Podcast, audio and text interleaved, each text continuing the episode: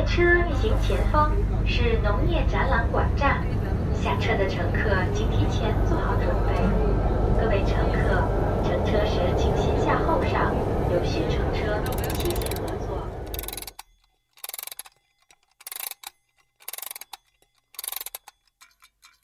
东三环访客。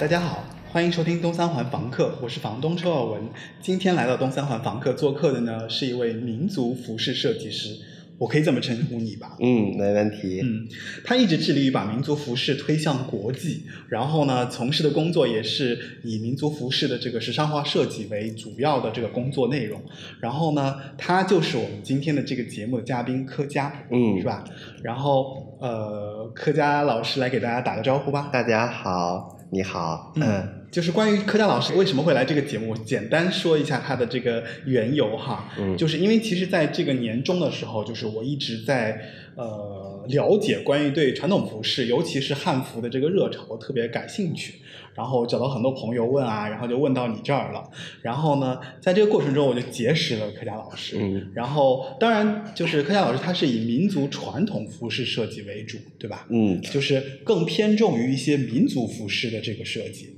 对，其实呃，其实是这样的，就是呃，我现在在做的一个这个课题呢是。关于五十六个民族的这个服装服饰的这个创意性的呃设计，嗯呃，它就和这个传统的原生态的嗯这样的服装服饰呢，有一定的这个距离。对啊，它来源于这个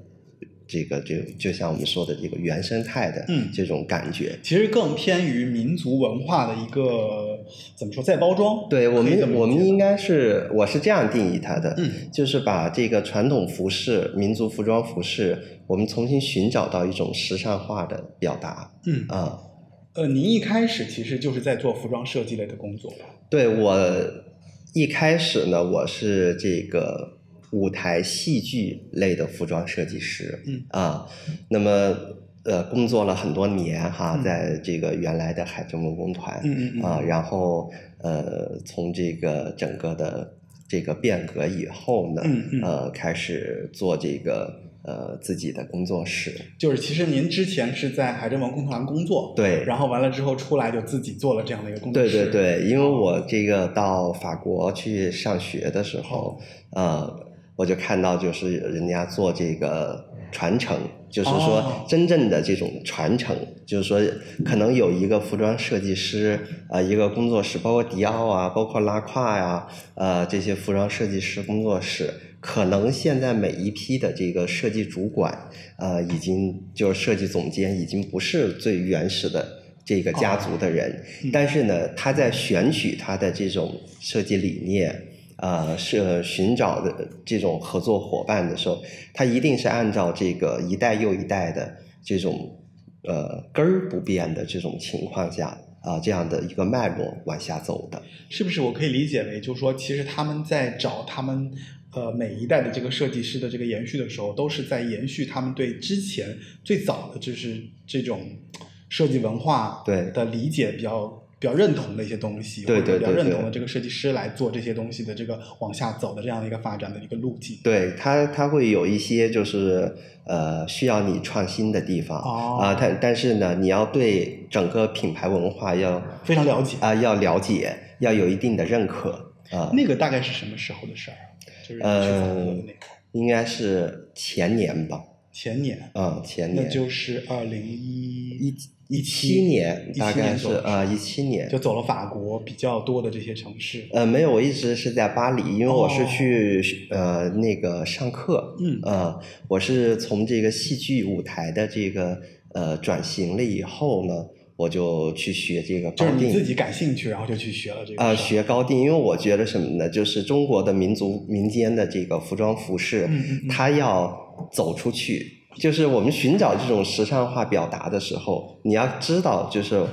外国人，呃，就是他们怎么样把他们的这种传统包装成国对际化的，这个没错，而且就是在他们的眼中，就是这种民族民间的这种服饰，他们能看到什么？嗯嗯，像我的老师是这个拉胯的设计师、嗯嗯啊，然后我我在那儿的时候呢，一呢是这个把这个民族民间的这个服饰我画了设计图，虽然是以设计图的方式哈，还有一些这个白坯的方式呈现，但是呢，就是用这样的方式结合他们的色彩体系。啊、寻找到看看老师们会是一一种什么样的方式对这种异域的这种文化啊、它是有多大的认同感嗯。啊、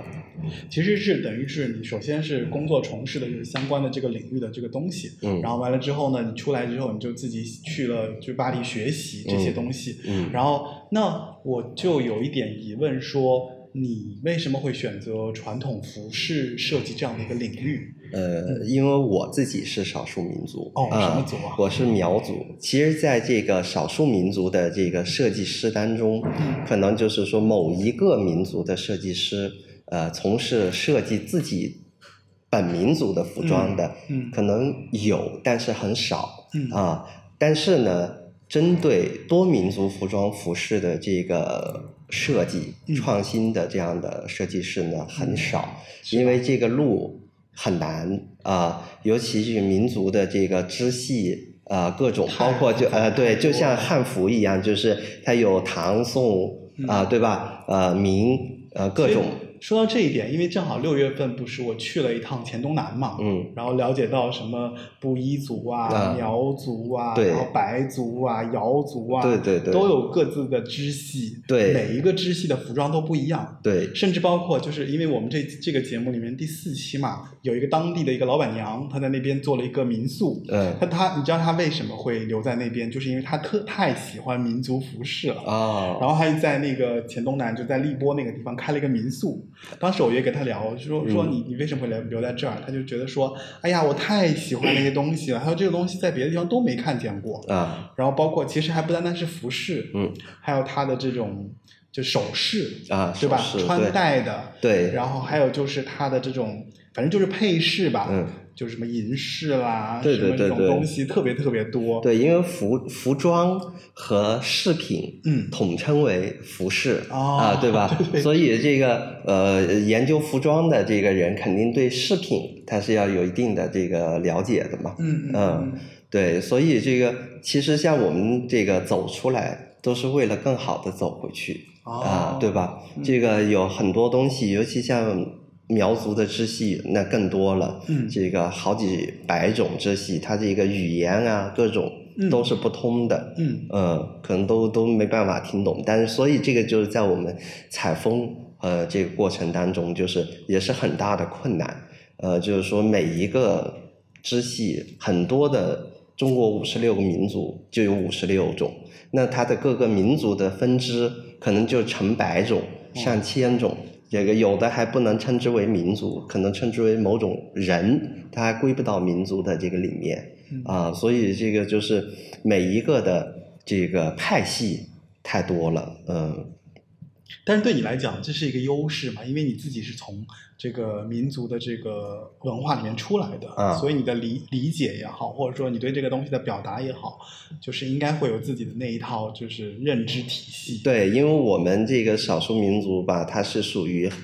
基本上大部分啊，除了像这个蒙古族啊、这个藏族这样，它是游牧民族，很多民族它还是属于这个农耕。农耕文明，所以基本上它的这个色彩体系啊、图案纹样、表达方式，可能还是有一些相同的一些审美，所以就是我们可能从小都看这些东西，都看惯了，嗯所以这个呃很多东西你就知道哦，一看这个东西可能大概呃是这么个用法啊、哦是是类似的，是表达的是这样的意思。明白，嗯。就像其实今天我们这个节目是在就是柯佳老师的这个工作室，对吧？嗯就是新搬来的一个，就是在高碑店这样的一个嗯呃工作室，嗯然后里面其实到处都有他们的一些文化的东西，嗯像这个蓝染的这个桌布，我嗯觉得就是很明显的就是一种民族文化的一个对一个东西哈。，对，其实就跟你刚刚说的有点类似，应该就是就是他们在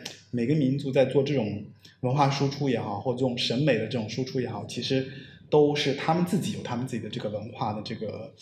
印记在里面。对，因为你看，比如说像这个我们这个桌桌旗，呃，上面的这些小三角哈，嗯它就是这个表示的是这个大山，嗯啊、这样的意思。哦，啊这个是大山的意思，呃对，就是它表示大山的意思。但比如说像拉祜族，它这个三三角呢，它又是表示的是狗的牙齿。呃，就是每个民族它是不一样，有的它的那种卷卷，嗯啊，它是表示的，比如像我们苗族的话，它是表示的是迁徙嘛，几次大迁徙的时候要嗯过千山、嗯嗯过万水，嗯啊，是过了长江黄河，哦啊，是这样的意思，让后人永远的记住记住这个祖先这个迁徙的这个来的路啊，嗯包括就像这个我们川滇边界的这个蒙古族啊，很多人可能叫做摩梭人。但是就走婚的那个民族，但实际上他的老祖宗呢是这个成吉思汗，嗯啊、他们他们也认为他们是这个呃北方来的啊呃这个民族，嗯但是他的语言呃他的穿着他都已经不一样，他现在就是在泸沽湖呃划船。就主要呃是捕，鱼，哦然后他以捕鱼为生。嗯你想蒙古族他是以游牧为生嘛，对对吧？所以这个很多东西就是做民族这个东西很难，但是呢，可能很有意思。呃，就是你每一个东西都会给你惊喜。因为其实我很喜欢这个考古一类的这些东西哈，就是像这些老的、很古、很古、很老的这些东西，我嗯都很喜欢。嗯尤其包括包括像这个有很多，你到西南地区，你看这个都有这个牛的这种图腾哦啊、牛角啊，对啊，或者是什么这种牛的这个图案哈。哦那么这个什么呢？就是呃，在古滇王国的时候，古滇王国是什么？一夜之间沉到这个水底的这样的一哦个神奇的这样的一个王国。哪个滇啊？就是啊、就是滇三点水三点水这个滇，它现在是在这个虎仙湖，呃，就是玉溪那边。那么它很多考古出来就是有这种牛的图腾。那么农耕文明，呃，可能就是有很多这种相似的这种就其地方。实他把这个东西当成一种他们朝圣或朝拜的一个象征，对，它是一种就是能带来这个粮食啊，能带来各种这样的一种吉祥的这种寓意嘛，牛的力量啊，各种，嗯对吧？所以这个其实还是来自于就是说民族文化里面的一些比较有底蕴的东西，或者比较深层的一些对，其实其实我是我我老说我们的美学可能和这个西方的美学是不一样的，嗯呃，包括这个色彩色彩学哈，包括这个图案图腾的这种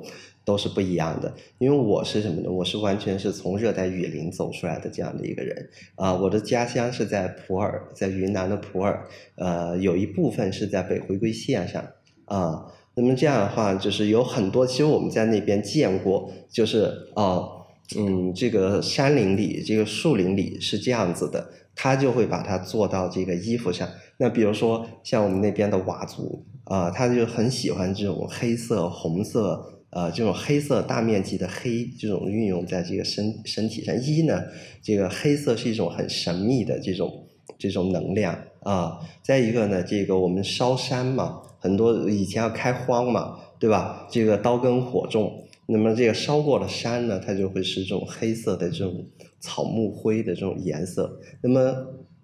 看到这种黑色，他就知道哦，谷子播下去以后，它会长出来啊，我们就有吃的了。那么就我们为了感谢这种就是大自然给予的这种力量啊，我们就把这个很多黑色就运用到这个衣服上啊，永远记得。那红色又是什么呢？表示我们家里面那个火塘。因为很多民族它是这样，就是火塘不能熄灭，从盖房子到这个房子倒了搬走那一天，这火塘永远是要着着火的啊、那所以就是火，还有这种牛，还有这种大大地啊、这种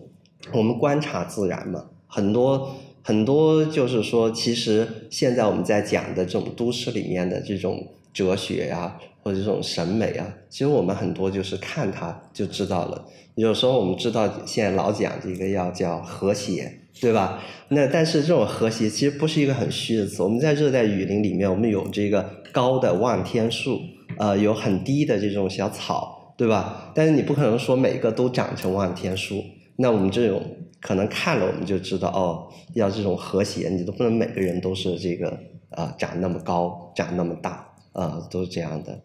所以很多时候，其实呃，我们学向大自然去学习啊、其实是这样的。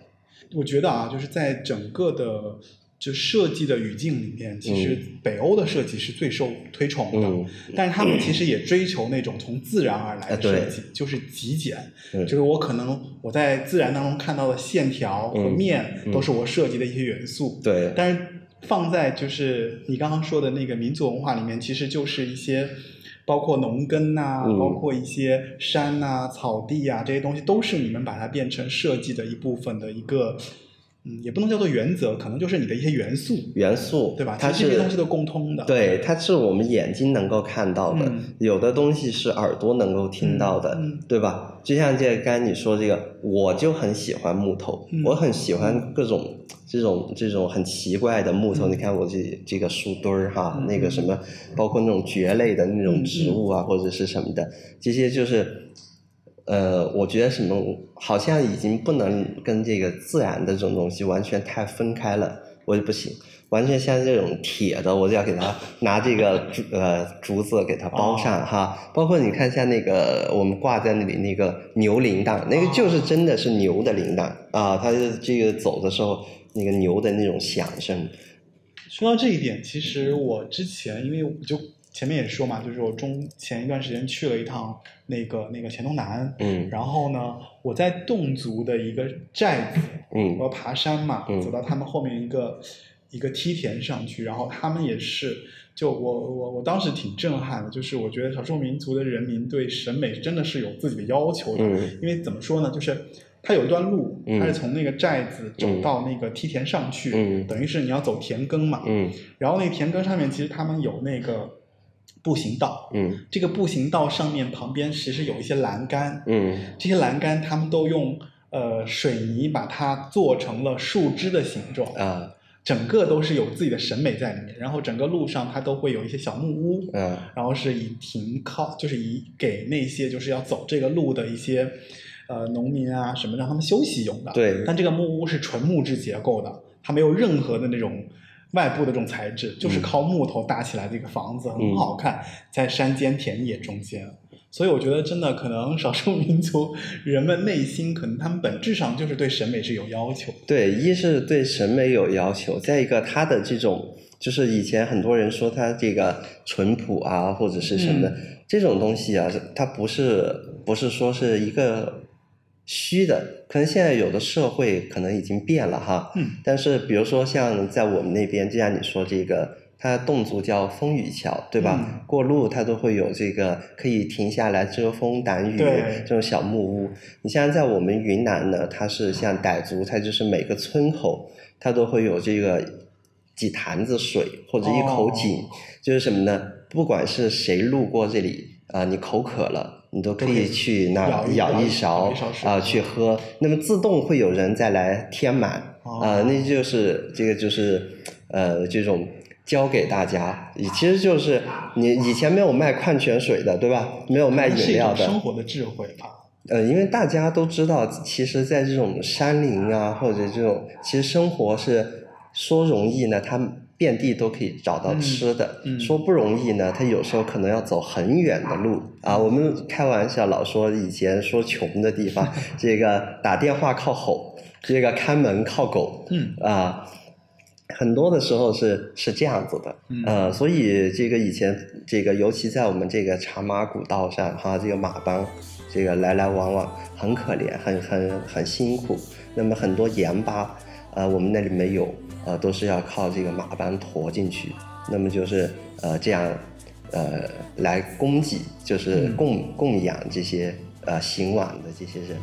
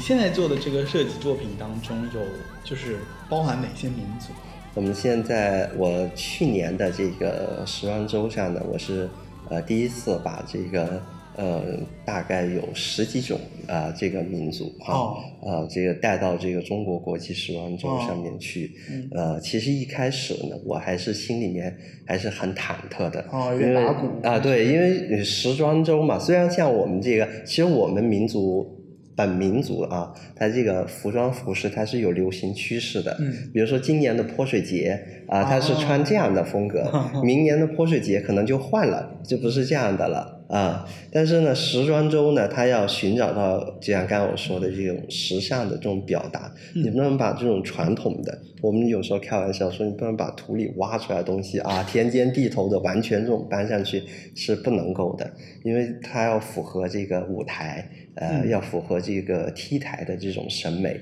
那么所以其实，在做这些十几个民族的这个呃改良，我全部给它改成这个礼服大礼服。啊，有的是鱼尾裙，有的是这种筒裙，但是改成这种晚宴的这种衣服或者什么的哈，呃，这样的话，其实在做这个设计的时候，创意是一个方面，但是你如何在创意的时候保留下这个。呃，民族它本来的这种文化，呃，它的这种表达，大家像刚才说的审美，呃，这个可能是更多的时候需要去动脑筋，呃，是这样的。你做过的民族服饰当中，你最喜欢哪个民族？就哪个最好做？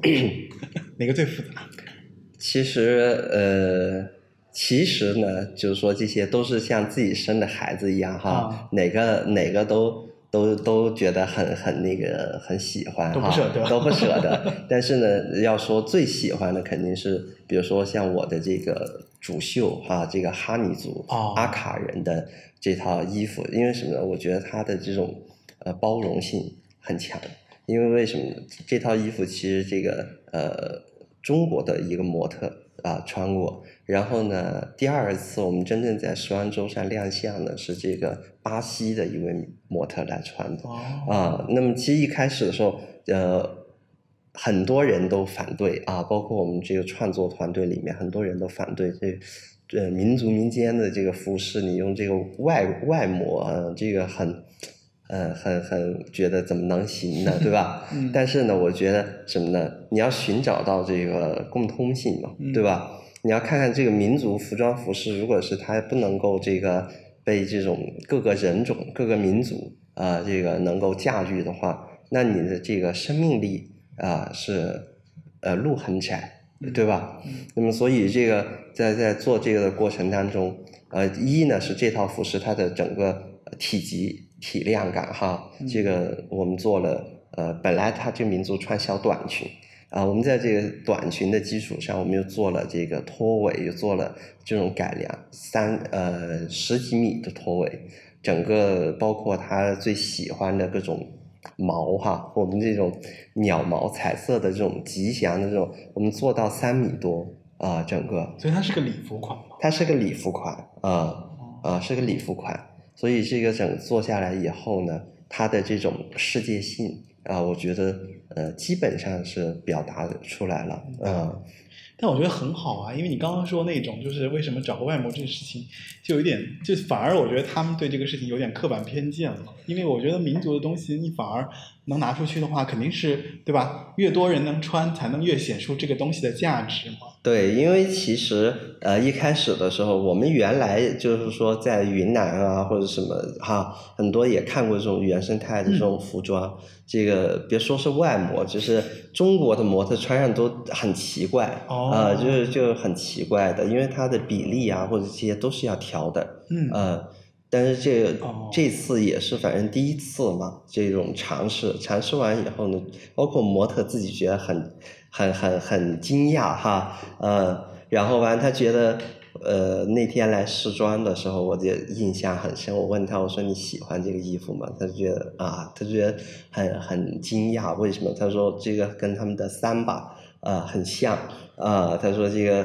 我们也要用很多的这种鸟毛，嗯，啊，这个来装饰自己。其实你要寻找到这种文化的这种共通性，而且在这十几个民族里面有。一部分的民族，它是这个世界性的呃这个民族啊，比如说像这个拉祜族，全世界可能有四十多万吧，嗯大概是四百多万。嗯啊，然后呢，呃，它很重要的一部分呢是在这个澜沧县啊，澜沧澜沧江嗯呃流域，哦，那我知道，就是在那个对，它在西双版纳、对对西双版纳普洱、临沧对，正好是啊都有，隔着那个缅甸和那个对，它在缅甸也有，对吧啊、一部分它在美国也有，啊在加拿大也有，哦啊、所以它这个是一个事业性的民族嗯啊、嗯可能很多人听起来觉得很陌生，但其实是反而是全球都有。对。啊，就是包括这个傣族，那不用说，嗯东南亚很多嗯哈，呃，包括这个景颇族、景颇族，啊，它是这个我们每年这个在德宏州这个做这个木脑纵歌节，可能呃英国的、呃加拿大、澳大利亚，呃，然后全世界的代表队都会回来，嗯可能就是已经不会说这样的语言，嗯啊、但是他的他他是这个民族的后代嘛，嗯嗯。哎，很有趣，听你这么讲，就觉得这些东西又蛮有意思的，应该很好玩。，对，所以其实，在创作的过程，其实是一个既痛苦又快乐的这样的过程。嗯但是再去寻根或者是寻找这些民族的这种呃元元素啊，这个过程其实是呃怎么说呢？很艰辛，但是很快乐。啊。呃，因为我们要去找寻找呢，都是要寻找到这种可能车路不通，呃，这样最越原始呃这样的村 村寨哈，嗯。有时候在火塘边眼睛也看不见，就在那画这个东西，嗯。又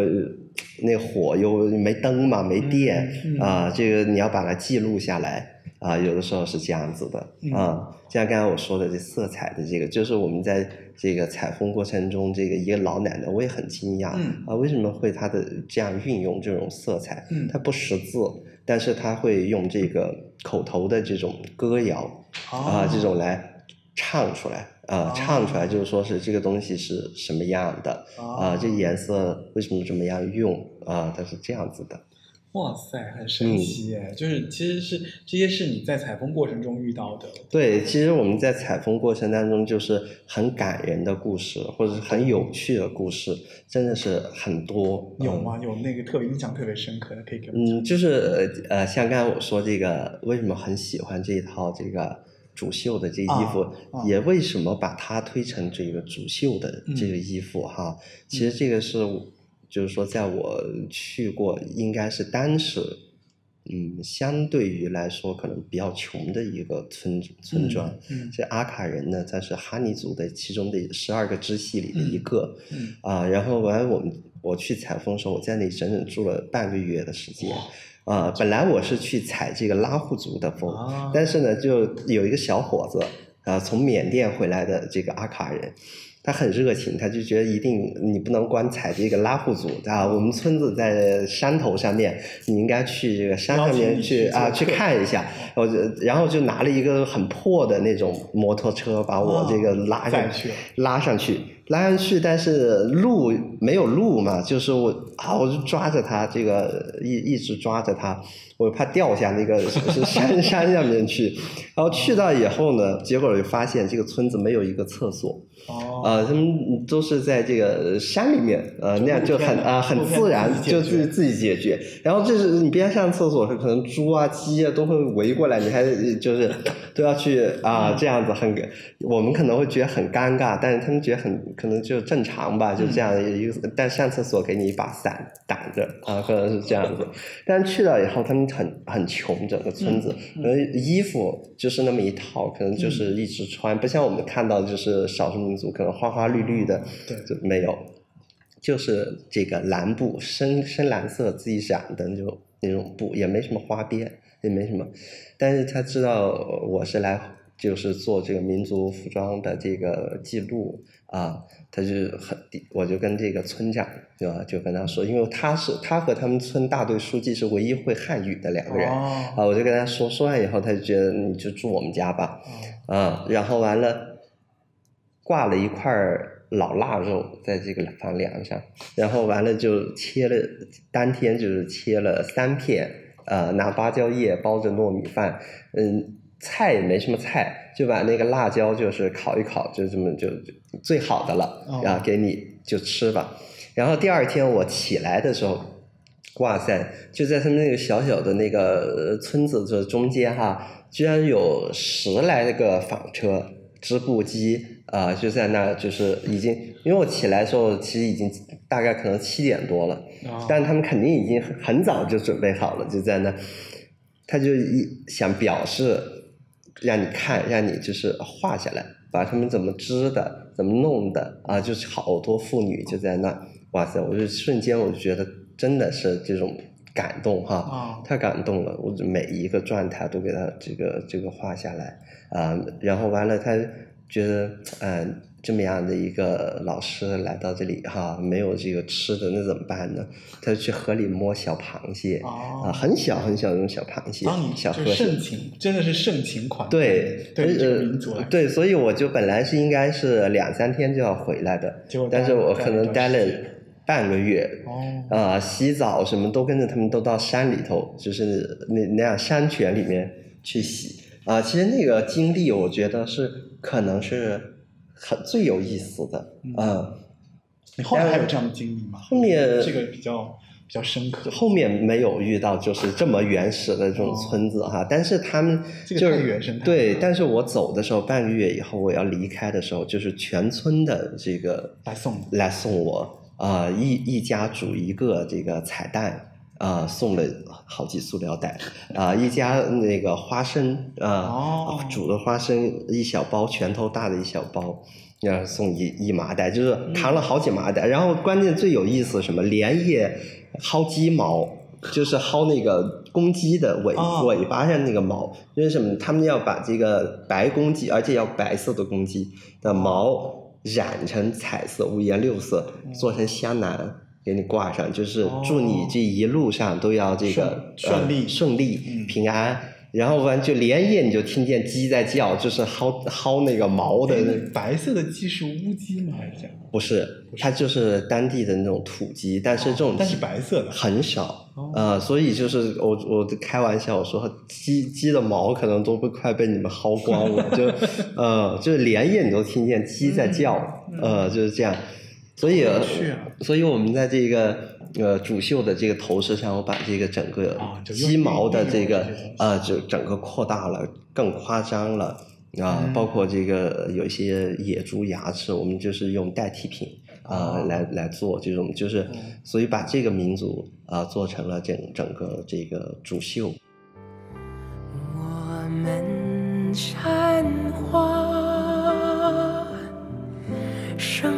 丛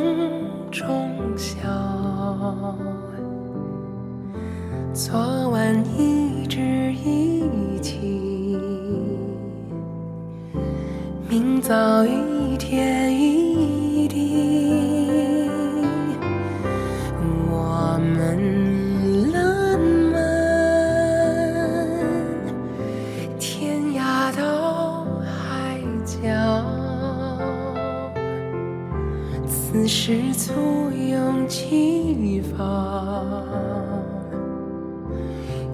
热情。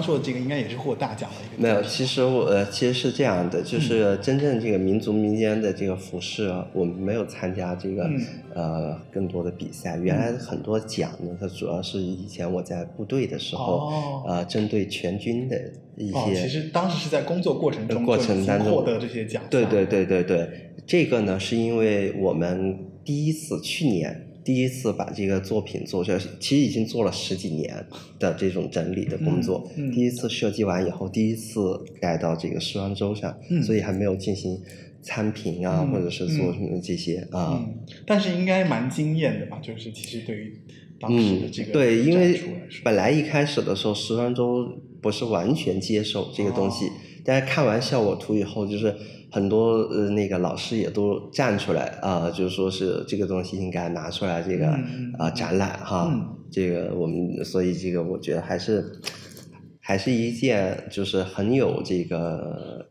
功德的这样的一个事情，嗯。那你在做这些设计也好，包括你在做这个作品的过程当中，就是刚刚其实我们讲的，就是蛮多的，就是你在这个过程中一些体验，一些你去采风的一些过程，甚至中间有趣的啊，还有就是你自己感兴趣的部分。但我觉得你坚持了那么多年来做这件事情，应该是有很多很很多的这种困境，嗯，或者说困难，嗯对吧？就是可能某一某一某一天或某一个某一个瞬间，你觉得，哎呀，我我是不是做不下去了，或者我对这个事情有一些自我的怀疑啊？就嗯这种过程，有没有就是值得来分享的？其实是有的，嗯。这个快乐肯定是一部分，嗯。但是这个过程当中的这种艰辛和这种痛苦，可能嗯。就是说，也是我和这个我的这个，就是说这个策划人这个高慧斌老师，嗯。啊、只有我们两个可能嗯。最清楚，对。啊、包括民族民间服饰的它的这种，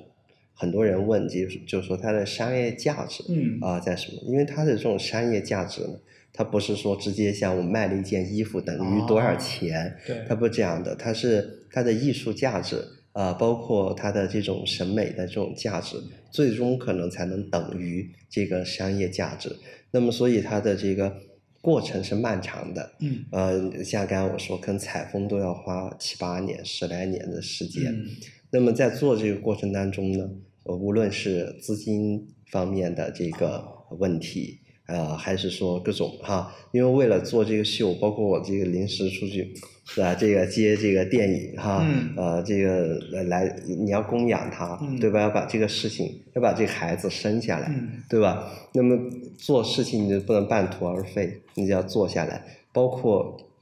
这个里面很多这种大量的绣花呀，各种的这些，这个造价各种都还是很高的，就是其实投入很大。投入很高。对，包括过程当中哈，甚至于这个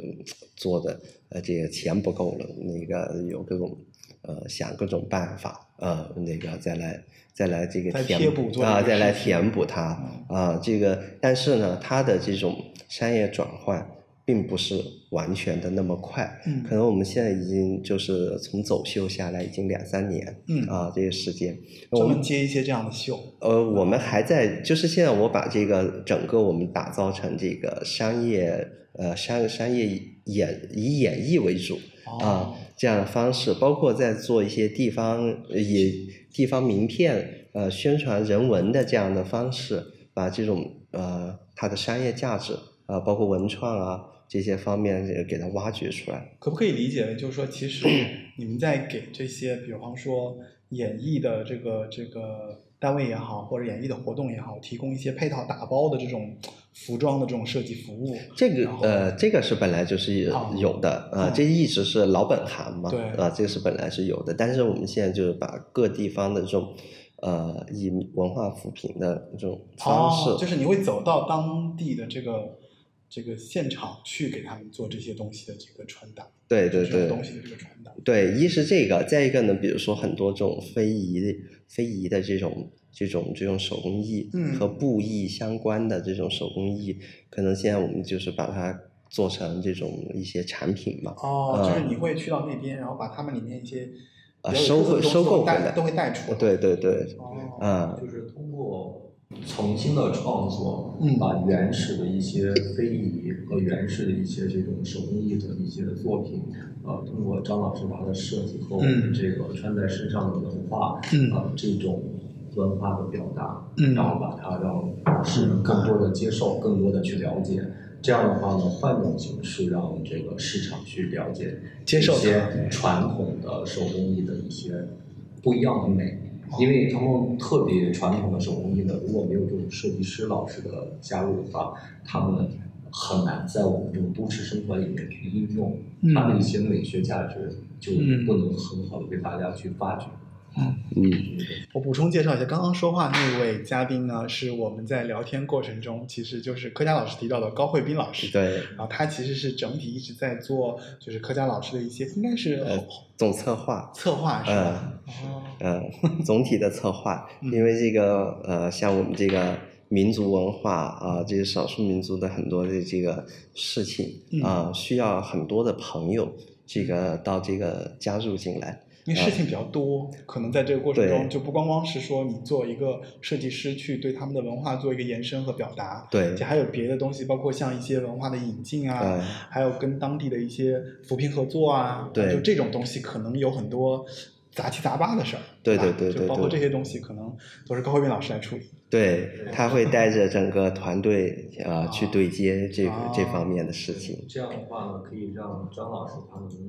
心无旁骛的去做设对计，更多的去嗯做创作和做做这些文化艺术的这种挖掘。所以其实整个事情你为什么耗时那么长时间？就像我们这采风这个创作，它就是不能够完全是在这个工作室里面，这个啊呃上网啊查查电脑对吧？查查资料不行，你必须要走到田间地头嗯啊、可能这个采风是跟他们一起吃饭喝酒。呃，可能是这个去去看他们跳舞、唱歌，啊因为所有有的时候他们绣花绣的就是这种跳舞的场景，那你没有感受过，你怎么能够体会出来，对吧？他是什这么样的个太感同？身受了，对就是尤其是像那个侗族大歌，哎哇塞，你你你比方说以前你觉得你在你在媒介甚至在电视里面也好，嗯或者在一些演出当中你看到之后，你其实那个那个感觉是其实还是站在远远观的这样的一个状态。嗯，当你进入到这个民族，你去，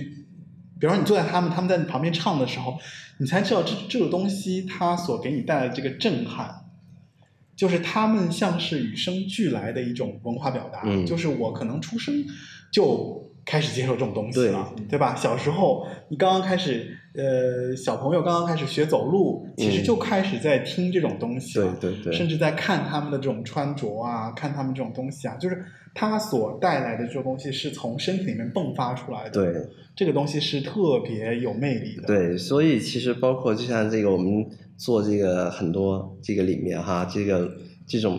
响声，响声是一个不可以这个被忽略掉的。啊，呃，比如说这个呃，很多这种银铃哈，这种手铃、脚铃啊、这种这种碰撞的这种声音哈，就像原来这个呃高慧斌老师他一开始他是汉族人嘛，他是山西人啊、他可能还不能完全就是 刚做这个项目的时候还不能完全这个可能理解哈。啊。这个很多太热闹的这种场景，但是我像我们这个少数民族呢，他我们从小可能听见这种，呃，这种银铃啊、这些铃铛或者是这种这种响声哈，我们就知道可能是呃又有大事情又要过节了，啊或者是日。啊对，就是他一定是很盛大的时候，他就会把这些穿穿上嘛，啊对对对对，所以这个这种这种有一些这种灵动性的这种迸迸发的这种东西，可能它是呃它是这样的，从声音里面来，嗯色彩就是，所以我们就觉得这个为什么很多少数民族会唱歌啊、呃会跳舞，因为视觉、听觉。呃，以及你的这种肢体感受，你要去表达跟大自然之间，你要模仿那个树啊，跟天对话呀，各种，对吧？祭神啊、祭天的时候，我就要唱歌跳舞啊、要这种去表达这种情感。嗯嗯，所以所以这个东西可能跟汉族人有一点不一样，就是他这种东西是骨子里面可能啊、就是他妈妈怀着他的时候，可能他就就是这样子啊、所以他嗯在必须是这样的。其实我们就是寻找嘛，做这件事情，可能就是其实我总结出来可能就是两个词，一个是寻找啊、我们寻找到合理的表达方式，寻找到它合理的存在的状态。嗯。再一个呢，就是观察，呃，我们学会观察这个呃人，观察这个自然，观察这个各种它的这个原来的这个状态，呃，所以就是我觉得这两个词是可能我们这个在做这件事情当中，可能我呃体会最深刻的这样的两个词，嗯那呃，其实前面说了那么多哈，嗯就聊的也蛮多了，关于你对这个民族文化的这个理解啊，就是你做的这件事情，呃，你怎么看？就是现在的这种国潮汉汉服的这样一个兴盛的这样的一个迹象？其实我觉得这个事情是很好的，嗯对吧？不管是汉族还是呃五十五个民族里的哪个民族哈，嗯我觉得这个不要忘记这个自己的文化，呃，嗯这种传统，是很好的。嗯呃，表达方式嘛，因为呃这个现在是多元化的这种这种时代，对吧？嗯哪个哪个方式来表达，我觉得它存在啊、都是呃不一定合理，但是我觉得都是可以的啊啊、那么我们要接受，但是呢，只是说我们所有的人哈，在这个去呃选择的时候，像刚才我说选择思考的时候呢，可能你要选选择到一个就是你认为的这个，无论是审美啊、价值观啊各种是对的，我觉得就可以。嗯。啊、这个东西我觉得呃没有什么太多的这个非议，嗯。就是你对自己做的这个民族服饰行业，你有没有一个就是自己对它的这个行业的这个期待，就是它的未来的这个前景？嗯嗯呃，这个肯定是有，对吧？很多人说这个东西是一个小众，呃，小众的这样的一个一个。但现在是一个小众时代嘛。对，但是就是说小众，因为这个一呢是中国的人很多，对吧？嗯世界上人口现在也这么多，你小众可能也是大众了，嗯对吧？这个是一种。再一个呢，就是说这个民族服装服饰单不一定是本民族的人来喜欢，那么我们在做的很多生活装，嗯有民族元素的生活装，嗯那这个东西可能希望更多的这个别的民族的朋友，可能啊也对民族文化热爱的喜欢的朋友，也可以把它这个这个带走，对吧？那么呃无论是一条桌旗啊，还是一个、嗯呃这个桌布啊，还是窗帘儿啊，还是包包啊，还是什么，对吧？这个东西只有更多的人喜欢它的时候，它背后的文化才有人这个去关注和了解。那么这样的话呢，它才会是一种活态的这种传承。那么这种传承可能才有意义，而不是说是每天就在博物馆里这个哦挂着，让很多人来这个观察它嗯啊。那那那样的传承呢，是一种死板的，我觉得是没有生命力的。对，啊而且的话，它的传播会很有限，因为呃，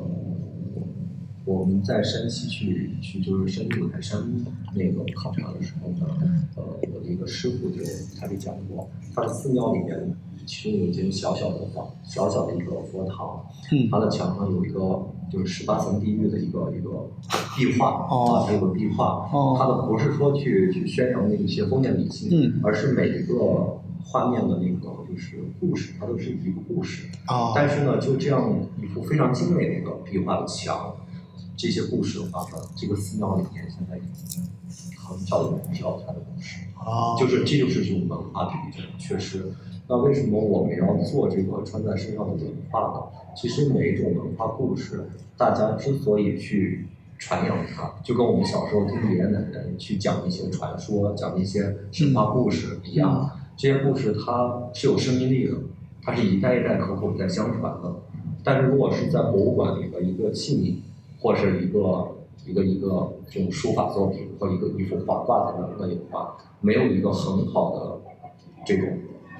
各种形态的去展示和对它的一个叫诠释的话，嗯它很容易把这个传承断掉。嗯啊，而且咱们国家的话呢，其实像呃咱们那个习近平总书记也提到了，他的讲话里面提到叫呃中国叫多元一体，他有这么一个提法，就是怎怎么解释呢？就是中国的这个国家是五十个民族共同去开疆扩土，共同去去打造成这么一个国家，包括中国的这个文化也是五十个民族共同创造的，嗯而不是任何一个单一民族创造的。所以说的话呢，我们现在做的这件事情呢，不是说弘扬某一个单一民族，嗯而是说要把这些五十个民族的祖先们，他们的一些这种非常优秀的、非常精髓的一些文化的核心的东西传递出来，讲给当下的这个我们的国人、年轻人，甚至说海外的那些世界上各个地方的人，去给他们去听。这样的话，就是我们现在在做这个事。所以就是你们也会开一定的这个培训，就是培训机构对在做这些事情。也会也会做，也会做一些分享嗯啊，这个都都在做这样的事情啊，包括这个教一些学生啊，或者是什么的，嗯啊，那这里我觉得你们可以给自己打个广告，就是因为你们现在这个工作室就是道生跟文化艺术工作室嘛，嗯对吧？其实你们不单单是有在做这个民族文化的这个东西，对吧？其实还有一些别的，你们可以讲一讲，就是在做的这些事情。对，因为我们现在呃，其实一一呢是在做这个呃舞台嗯呃舞台和戏剧的这样的这个人物形象的这种嗯设计，再一个呢是呃我们的这个有一个小小的这个茶室啊、这个茶室呢为什么它存在呢？是因为我们在做的过程当中，这个茶马古道沿线啊、的这些民族，我们去年这十万周呢，等于整个都这个走了走了一遍啊、所以呢就把普洱茶这个带带过来。因为喝呃吃喝也是属于一种体验嘛，对吧？你要呃了解这个时候就不能干巴巴的坐在这这个讲，对吧？啊。那么呃体验一下什么叫做最正宗的这种普洱茶是什么样子的。对，我们今天其实就一边录一边在喝着茶，啊，对，然后很惬意的一个下午对，而且 我其实我主要是想告诉很多朋友，他来体验的时候，什么呃普洱茶应该怎么喝，呃应该是什么样的嗯方式，都什么样的好一点，什么样的不好一点。啊、这个我们这也有不好的，也有好的啊、嗯这个可以让大家这个体验，而且包括什么样的人物性格适合喝这个普洱茶，嗯什么样的人物不太适合，啊、这个可能和整体人物的形象气质不太符合呃，是是是要搭调的哦啊、是要搭调的。那么这是一部分，再一个呢，就是包括我们的这个呃培训，就像刚才你说的，嗯。我们这个培训里面的一部分是这个模特啊，我们希望这个很多的这个呃少数民族的这个硬件儿，有这些身高啊、体重啊这些硬件儿，有这种心愿，这些孩子能够走出来。嗯。啊，走到这个更广阔的舞台上去，啊，再一个呢就是培训这个设计师，啊，这个因为这个设计力量必须是很大的一个呃很重要一个部分。啊，要把这件事儿做下去，五十多个民族，这个肯定是需要很多的设计师啊，一代一代的，那未来我会老的嘛，对吧？这个要要这样做下去。啊，那么这个是一个我们的这样的几个部分啊，那么同时呢，我们就是说像一些呃文创类的，比如说这个民族元素相关的这个生活的这种休闲的这种生生活装啊，一些这个礼服，这个呃。也包括一些这个什么包啊，什么这些跟布相关的一些呃这种小产品啊、那么也是说会有工作室来出售。对，嗯因为通过它，只有它卖出去了，你才能去让带动呃带动当地的这些人去做。它只有有它的商业价值、经济价值，他才会不去刷盘子，不去打工，他才会来继续做这个文化的这样的一件事情啊。挺不容易的。嗯非常不容易，因为我们在采风过程中去了云贵川的一些地方，他们其实有非常多的这个非遗的一些传承，但是呢，这些手工匠人老师们啊，就咱们叫这些匠人们，他们的话呢，一些手工艺是非常精湛的，而且作品也非常美。嗯但是因为这些匠人老师有一个问题，因为他们不是设计师，啊，他们呢做的这些图样，做的这些传统的东西，更多是在重复，或者说他们只是在哎今天看到这种画好看，他们想做一下，但他没有进行进行这个二度的创作。嗯所以说这些很好的手工作品啊，啊，它的技艺很好，那个做的东西也没有问题，但是它的在都市里的这种应用就会非常差。嗯所以它就不能变成一个在一线城市大家可以去去使用和应用的一个产品和商品。这个话就是我我一直跟张老师在探讨的过程中就发现，这其实这也是我们国家这些手工匠人跟国际上的一些流行的大牌或者海外的那种就是手工定制的这些，可能是个断层一个一个鸿沟啊。嗯因为国外的话，包括的话像法国的蕾丝，包括像日本的和服，甚至说像那个南美的一些这种呃琉璃制品啊、玻璃制品、手工玻璃，甚至说像意大利的这种皮具都是手工的。其实那些匠人呢，他们其实还是在从事自己传统的那些手工的一些技术的一些传承。但是呢，他们在传承过程中，其实有大量的这个年轻人、年轻的设计力量在不断的对它进行新时代或者叫与时俱进的一个一个这种创作，它就会变成一个可以跟当下的时代产生共鸣的一些作品，它就可以被全世界这些年轻的这个消费群体或者每一个时代的消费群体去接受，这也是我们想做的一件事情。嗯那其实前面我们对于今天就是关于柯佳老师的这个采访呢，其实就已经聊的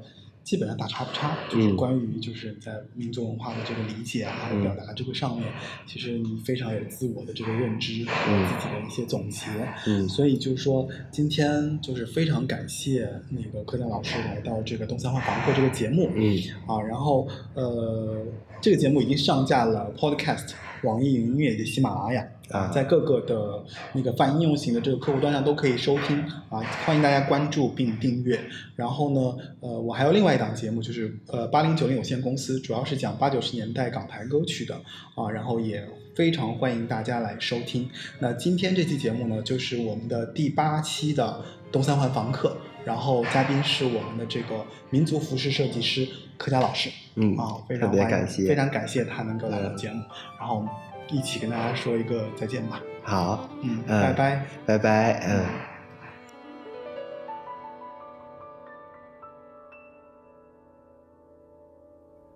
终于路过你不止一次提起的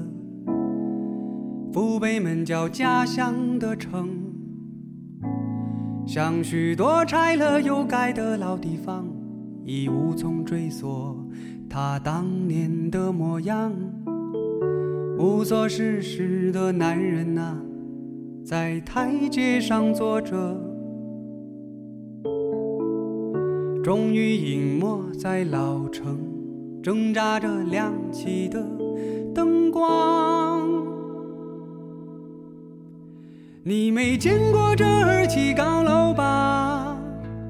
他们用老砖砌了新城墙。是有人用乡音唤你，你会不晓得回头吧？有一天，若你真的如愿回来，我猜想你会跟我一样，对记忆里的故乡有更多憧憬、渴望。你这没回过的故乡，风往北吹，人们在广场虚掷时光。台球桌就横在路上，素颜却热情的招牌，灯红的酒家。你出生前的一九五五年，这地方起了新的名。姑娘们，那时啊，正当貌美如花。